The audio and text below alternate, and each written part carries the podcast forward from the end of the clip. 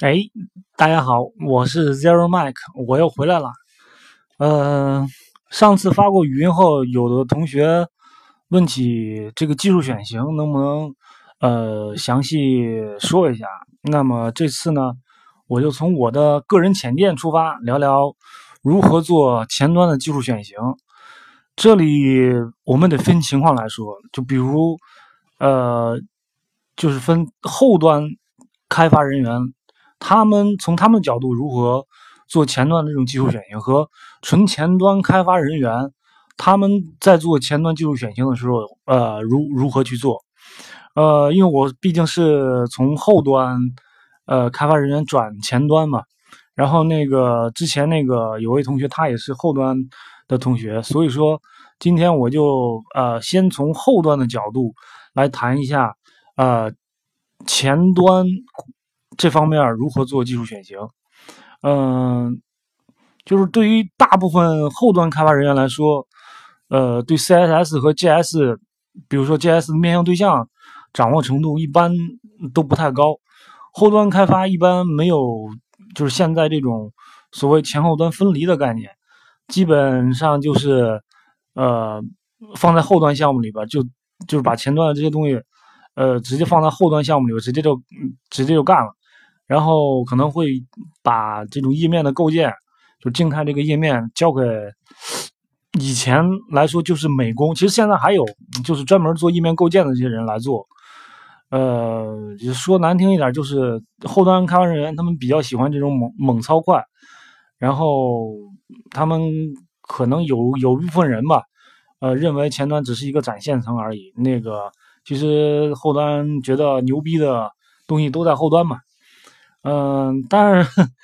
说实话，这样的想法呢，其实后端的人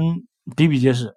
但是我现在作为一个前端人，我也不去反驳。嗯，毕竟，呃，在某种程度上来说是有道理的。嗯，因为其实现在这些这些后端人啊，他们觉得就是啊，可能我呃把。我写后端的逻辑，呃，然后写的操作数据库，呃，操作服务器，啊，操作缓存，啊，操作那个什么分布式，嗯，对吧？然后，呃，包括什么 Docker 啊，这这这一类 Spark 呀，对吧？然后，呃，队列啊，这这这些东西啊，觉得自己很高大上，但是确实，呃，这些东西全都。搞起来的话，也也确实挺牛逼的，嗯，但是这是从后端角度来看啊，我这个东西就不多说了啊，我就拿我曾经的经历来说吧，咱还是回归这个前端的这种呃技术选型来说，呃，其实后端对于就是 CSS 的了解，只是了解一些基本的用法，嗯。我我有时候其实我也很怀疑啊，是这后端开发是不是对 CSS 有种天生抵触的心理啊？这时候可能会脑补一个画面，嗯，就是呃 CSS 来到后端开发人员面前说：“哎，你好，I am CSS。”然后后端开发人员一个大写的黑人问号：“Who are you？” 嗯。当然，不见得所有的后端开发人员都不懂这个，呃，CSS，或者说也不见得所有的这种，呃，后端开发人员 就是对 CSS 的掌握，呃，都不是那么呃那么深入。嗯，我现在只能说，以我之前的这个经历来说啊，我当时那个做后端的，呃，周围的同事确实对 CSS 的了解，嗯，不是不是很多。当然，当时这个 CSS 对我来说也是我的一个软肋。嗯，目前来说，其实现在好多了，毕竟转前端了嘛，现写的多了，那也就熟悉多了。嗯，其实对于 JS 来说，JS 作为一门语言来说，后端开发人员，嗯，在在学习这种这种语言方面上手会快一点。嗯，但是其实对于后端来说，他们也是就是操作 DOM。上面可能会比较多一点，嗯，对对，嗯，那下面我们去呃说一下这个呃，如果说去去这后端开发人员去做呃做这种前端技术选型的时候，应该应该去怎么去考虑？嗯，刚才我主要是说了一下那个，就是后端开发他们就是啊自己的优势和可能和一些劣势。嗯，所以说其实我们知道，就是后端开发对于页面构建可能不是那么得心应手，然后他们更关心的就是后端的逻辑，就是他刚才说的这种。数据库啊，缓存啊，对吧？后端的这种 MVC 这个代码的编写啊，分布式啊，集群啊这些处理，嗯，所以所以说，其实这这些后端的这些东西也确实是需要花费大量的精力去学习，然后也确实需要花费大量的时间去去处理一个很复杂的这种后端的呃呃这呃这种生态吧，嗯。所以，其实如果让他们开发一个系统的时候，当然，其实现在，呃，不管是内部的对对内的呃这种这种系统，就是比如说有些大公司，或者说那个啊一些一些小型公司呃中小型公司，他们不会有，比如说他们肯定是有自己内部的一些系统，呃，这些这些系统。其实按道理说，他们不会有专门这种前端人员，呃，就是提供给他们，然后帮他们去构建页面，呃，所以说，呃，他们自己来做，呃，做一个比如说内部系统的时候，嗯，他们就需要在那个前端这方面，呃，做一些技术选型了，嗯，当然，一般对于他们来说，可能倾向于，呃，简单，比较简单，上手又快。呃，有现成的这种 UI 库和布局方案，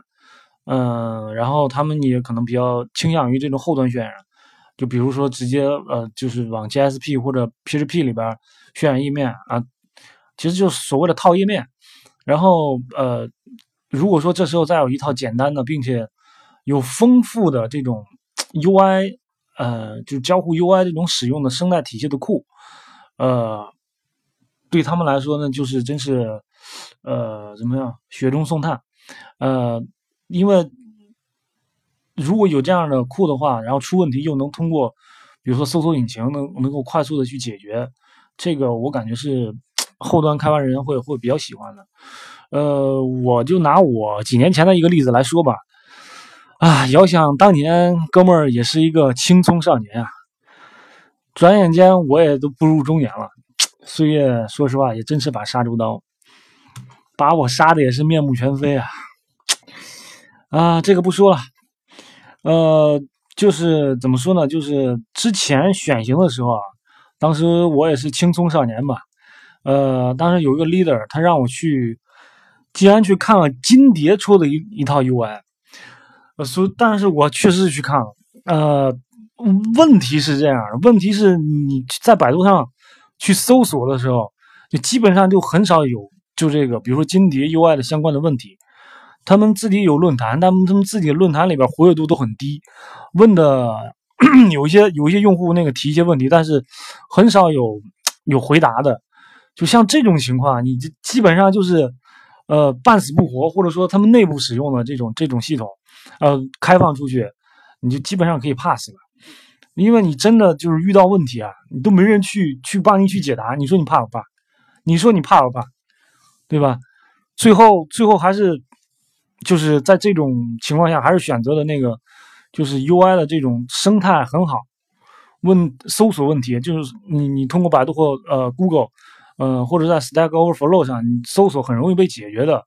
呃这种框架。然后团队就是你团队的人员上手也飞速的这种框架，就最后还是选了几块 UI。嗯，只不过样式可能显示的没有那么好看。嗯，这是当时做一个内部系统也可以接受，因为当时连设立都没有，嗯，全靠全靠我们自己去想象啊，就我们自己的经验，就是之前做做系统经验去去去怼出来的这个啊，这个这个系统，呃，就是说当时我的一个一个经验吧，呃，或者说作为一个后端开发人员，他们呃所需诉求的一个前端技术选型啊，就是在哪？然后我们，呃，去说一些，就是说你要真是要去做，呃，一个比较，呃，交互相对复杂。如果说呃还有比较比较呃相对复复杂的这种前端数据维护的这这种这种系统，然后系统可能迭代个几个周期之后，你维护起来又又相对庞大的话。当然，还有一个比较恶心的，你如果还是需要去兼容 IE 八以下的这种浏览器的话，那我觉得后端在做技术选型的时候，你仅仅如果只是靠 jQuery 和 jQuery UI，呃，写很多面条代码，这种 维护起来是是相当痛苦和相当困难的，呃，一一种呃一种技术方案吧。我觉得这时候你就可以，比如说上一下 Backbone。对吧？其实 Backbone 已经出来了好几年了，应该有六七年了，差不多。其实它的发展，我我觉得对于呃对于那个呃中小型的这种呃这种项目的话，其实用 Backbone 还是比较合适的，因为这个这个框架已经被世界上很多的项目验证过，它是一个 MV 星的框架。并且，呃，这个开源世界也有太多的这种围绕 Backbone 的工具和插件。呃，这个项目还和 jQuery 紧密相连，因为其实现在还是有很多后端开发人员，呃，比较熟悉 jQuery 的一套，呃，一套体系。所以说，你你很容易在比如说 Google 上或者百度上去，呃，找到。呃，就是很多的这种，比如 Backbone 的这种呃例子和那个呃可能会遇到的问题，也也基本上通过搜索引擎能够解决。呃，这里我不会去展开去介绍这个 MV 星框架是什么啊。如果想知道，哎，请交一下智商税，因为通过呃是这样，就是通过 Backbone 你其实可以做做单页，也可以做多页，因为因为那个 Backbone 里边它也有这种路由的概念。嗯，其实，在在做一个比较相对复杂的这种啊前端呃交互的这种系统的时候，呃，你是其实我们我们如果说有一个比较合理的项目架构，然后基本上我们就是通过呃 Page Model 啊，就是模块啊，加上 Widgets 就是组件，再加上那个呃一个模板渲染引擎来来构建我们的页面交互。嗯，其实我们一般就会把这个整个模块，我们通过页面去去去分析一下这个整个模块的呃构建，可能会分呃呃这个所谓的呃 root 模块，然后再下分它的子模块、子模块、呃呃孙子模块。这种我们会通过这个页面的这种这种构建，呃把它的业务给拆分出来，然后把每一个模块呃拆分的相对独立一点，呃。对，然后那个，比如说，我们可能还会用这种 Event Bus 或者 Backbone 的 Model，包括它其中的监听，呃，再结合几块的一堆组件，嗯，啊，这种方式基本上相对复杂的页面交互场景是是都可以满足的。然后还有一个就是，我们之前呃说的，其实大部分人用 jQuery，然后。我觉得你吐槽这块其实也没有意义。你你把这块和那个现在的这个。框架，比如说你用 Vue 和 React 去去比较，我觉得意义也不是多大，因为因为毕竟每一个呃每一个群体都有自己所喜欢的东西，然后每一个呃技术都有它自己所呃适用的这种这种呃业务场景，嗯，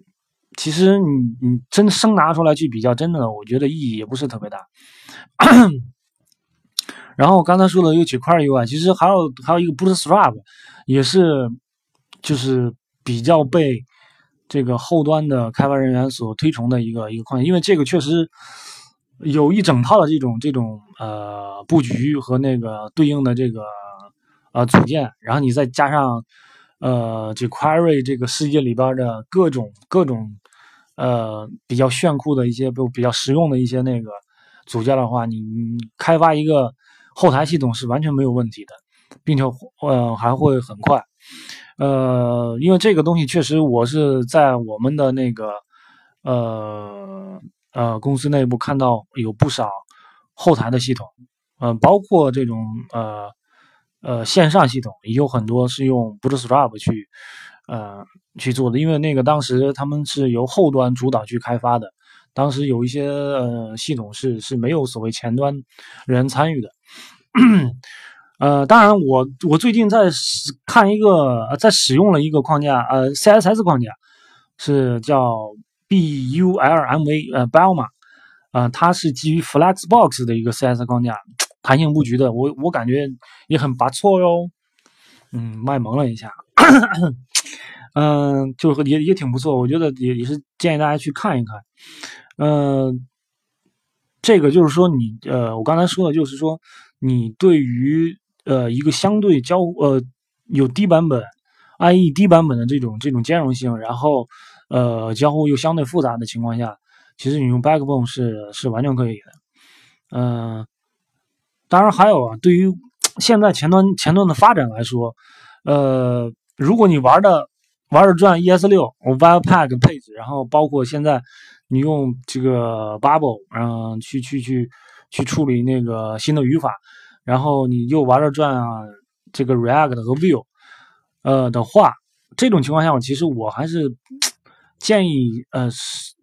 我个人建议啊，可能使用 Vue 会比较好一点，因为第一就是 Vue 的这个框架，它可以直接挂在这个页面里边直接使用。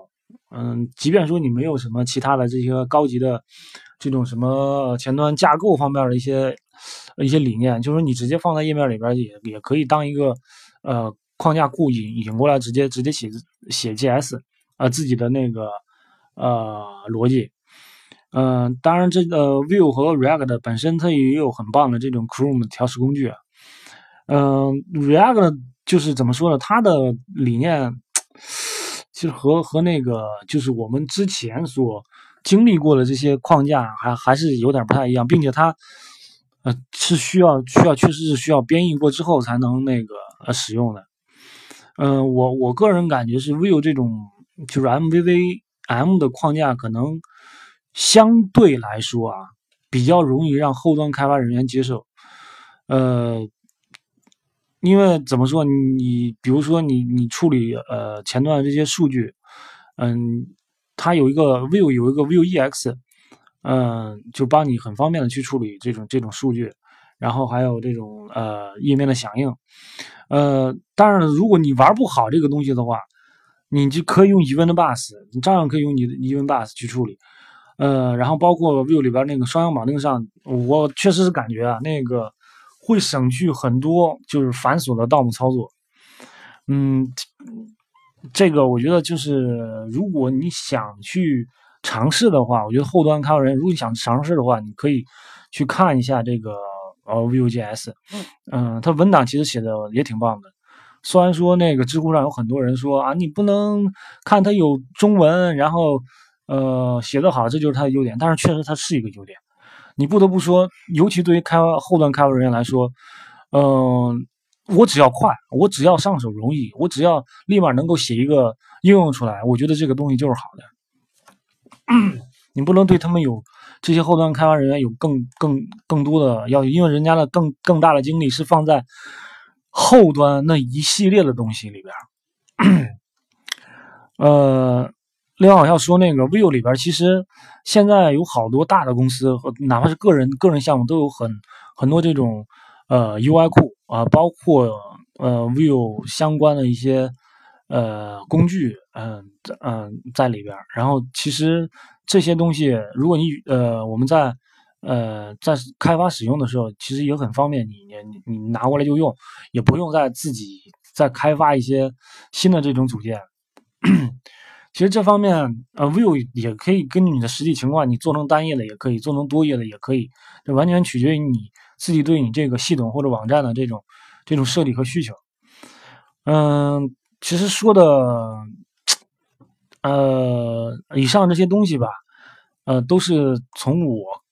个人的角度去去去思考。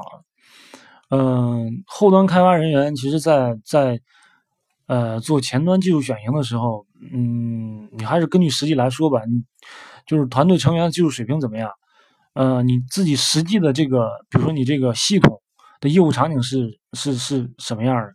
对吧？如果说你就是一个列表或者几个操作，你大可用几块几块 UI 或者 Bootstrap，你这个东西就是完全可以了，不用那么复杂的东西。因为因为你用这些东西可能呃一天你就搞定了，但是你要用比如说刚才说的这些这一堆东西，你可能配置都把你逼疯了，对吧？就可能就需要一天或两天的时间，你去你还得去看很多东西。嗯，还有就是可能会会有一些后端的呃开发人员会觉得可能会遇到就是自己已经开发这个系统里边或项目里边，呃可能会遇到了这种开发的痛点，这个可能他会需要去考虑一下是否使用一些呃比较新的这种呃这种这种呃呃 JS 的框架。呃，能够去解决他那个痛点。另外就是说，是不是需要用新的这种技术手段或新的这种技术的解决方案去去重构之前，呃，就是在呃业务迭代期内发现的这这个呃，包括代码组织对吧？包括这个呃团队成员这个写的代码的呃当中所暴露的问题，呃，然后用用这种新的框架新的这种规范。去去优化自己的现有的技术方案，当然你也可以去用新的这种技术 去尝试开一个新的项目去做，然后呃去提升一下就是在前端这方面的呃一些一些新的实践。嗯，当然这个其实根据上面所有所说的，你你必须就这个 leader 啊，或者说后端开发人员，你在做在在你这个有限的 deadline 里边。你是否有能力 hold 住这个新的技术的方方面面，或者说你呃在使用新技术的过程当中，你遇到问题能够呃快速的去解决，这其实也是需要去去思考的。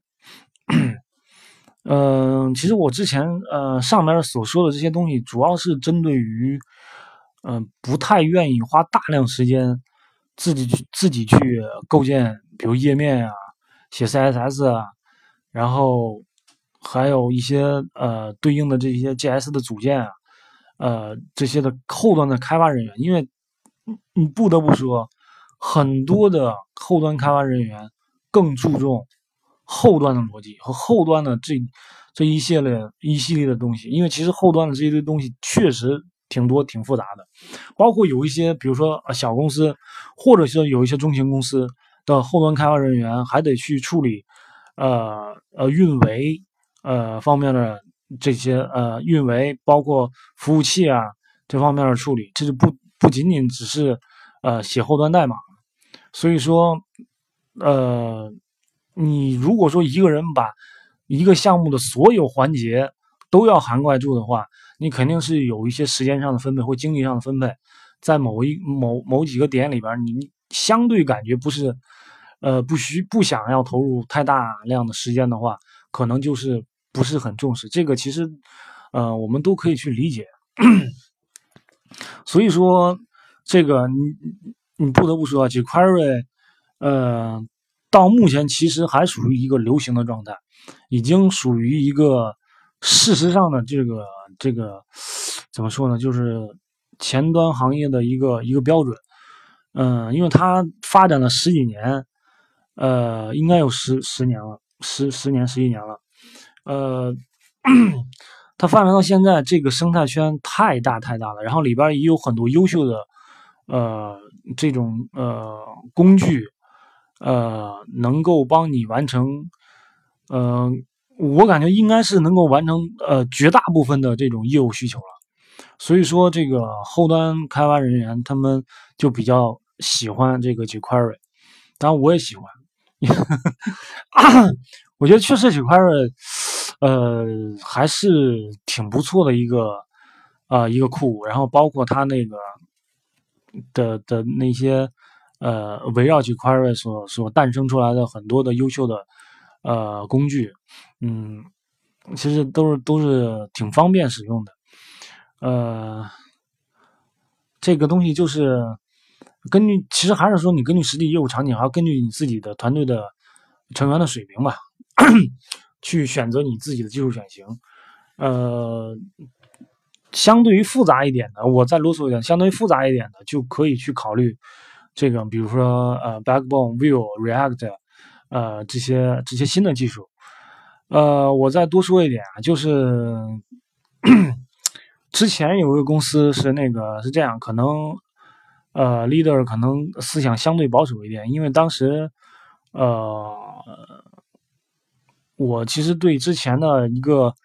呃一个很大的一个模块进行了一次重构，因为当时那个里边那个模块划分，呃，数据的交互。就是相对来说太耦合了，你就是杂乱无章，应该这样说，杂乱无章。你这个对于一个二接接你这个代码，可能二二手、三手，那都可能五六七八手的人，就是很难去理清里边这个思路。所以说我对它进行了一个就是数据剥离，就是我把所有的数据都放到一个所谓的前端数据呃数据库呃的的一个一个。呃，一个模块里边，然后我把这个，呃，就是各个组件之间的交互，我把各个各个组件交互都相对独立起来，通过一个媒介 media，然后去，呃，去处理这个，嗯，各个组件之间的交互。这样的话，就是你相对来说，呃，耦合度就降低了，然后数据你也不用直接去操作数据，然后通过，呃，一个接口去操作数据。这样的话。就是能够让代码和模块相对来说，就让数据和模块来说相对独立一点，然后所有的业务逻辑，呃，你梳理起来也相对清晰一点。嗯，但是这个东西做了之后，可能领导不太认可吧，或者说他没有看懂里边的这个这个框架到底是是是一个什么样的呃运行机制。那 whatever，我我已经离职了，对吧？嗯，这个多说一句，嗯，呃，就刚才我说的其实是主要针对于后端开发人员对于前端技术呃框架这种选型呃来说的。当然，这也是从我的个人的那个以前的这种经验来来出发来聊的，可能也不是说呃能够涵盖就是所有的呃后端开发人员。的一些想法，嗯，也希望大家来喷啊。呃，对于前端开发人员来说，呃，前端的技术选型如何去选，这是另外呃单独要说的，因为它的角度和那个前端呃和后端看人是不一样的。所以说，哎，我再卖个关子，咱们那个下次再说，好吧？谢谢大家。